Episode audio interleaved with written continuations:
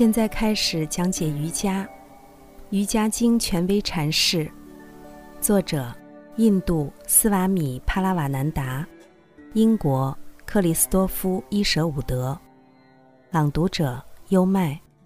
第三章：力量。第四十节。通过控制支配肺部以及上半身的神经流，瑜伽师可以在水面、沼泽、荆棘或类似物体上行走，也可以随意死去。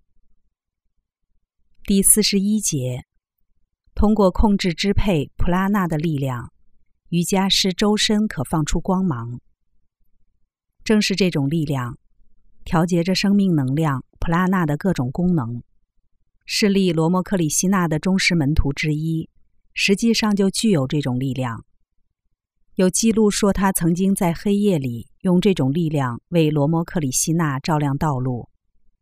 尽管如此，罗摩克里希纳后来还是发现有必要从他身上取走这种力量，因为这正在使他陷入危险的自我中心主义。第四十二节。专念于耳朵与以太的关系，可获得超自然的听力。第四十三节，专念于身体与以太的关系，或冥想棉花的轻盈。瑜伽师可以在空中飞行。第四十四节，专念于脱离身体的心，即著名的大无身状态的意识波动。对知识之光的所有遮蔽物将被清除。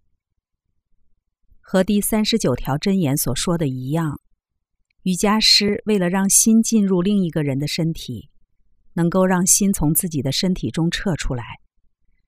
在这一撤出的状态，即大无身 （The Great Discarnation） 状态中，由罗舍和达摩构成的精神遮蔽物开始减少。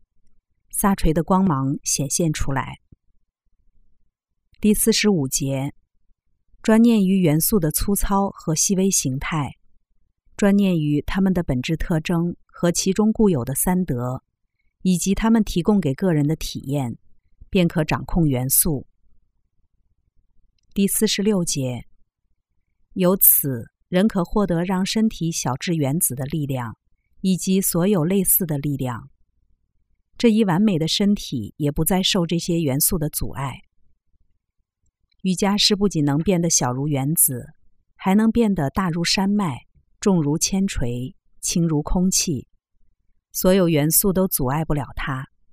它能穿石而过，能在飓风中安稳站立，能够手入火堆不被烧伤，能行于水面不被弄湿。第四十七节。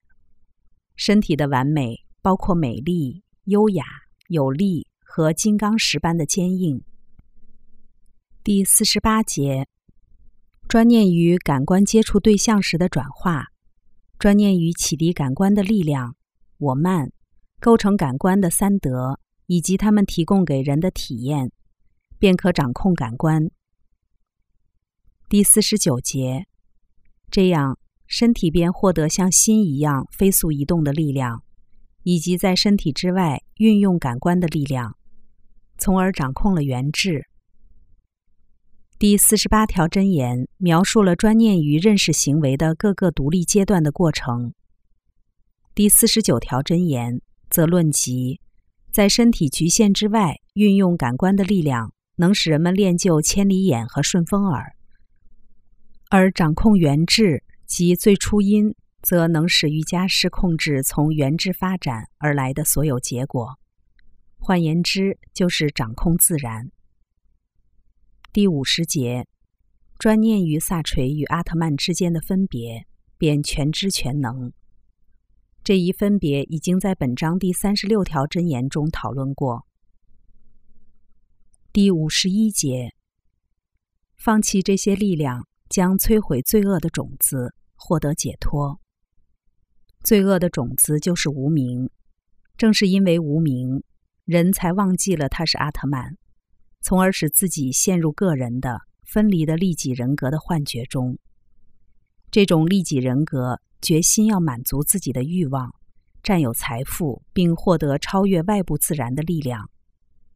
在所有的力量中，从利己的观点来看，超自然的力量是他最想得到的；而在超自然的力量中，全知全能显然是最重要的力量。而那些已经掌握这些力量却又将之抛弃的瑜伽师，已经彻底弃绝了自我的诱惑，从而获得了解脱。刚才带来的是，现在开始讲解瑜伽，《瑜伽经》权威阐释，第三章力量，第四十节至五十一节。瑜伽是一门亲政的学问。是引导人的心灵通向自由和平的学问。《瑜伽经》的原文只有几千言，但微言大义。二零二三新年伊始，希望通过这本《瑜伽经》的注释本，可以对你的生活提供一种全新的哲学理解以及有益的指导。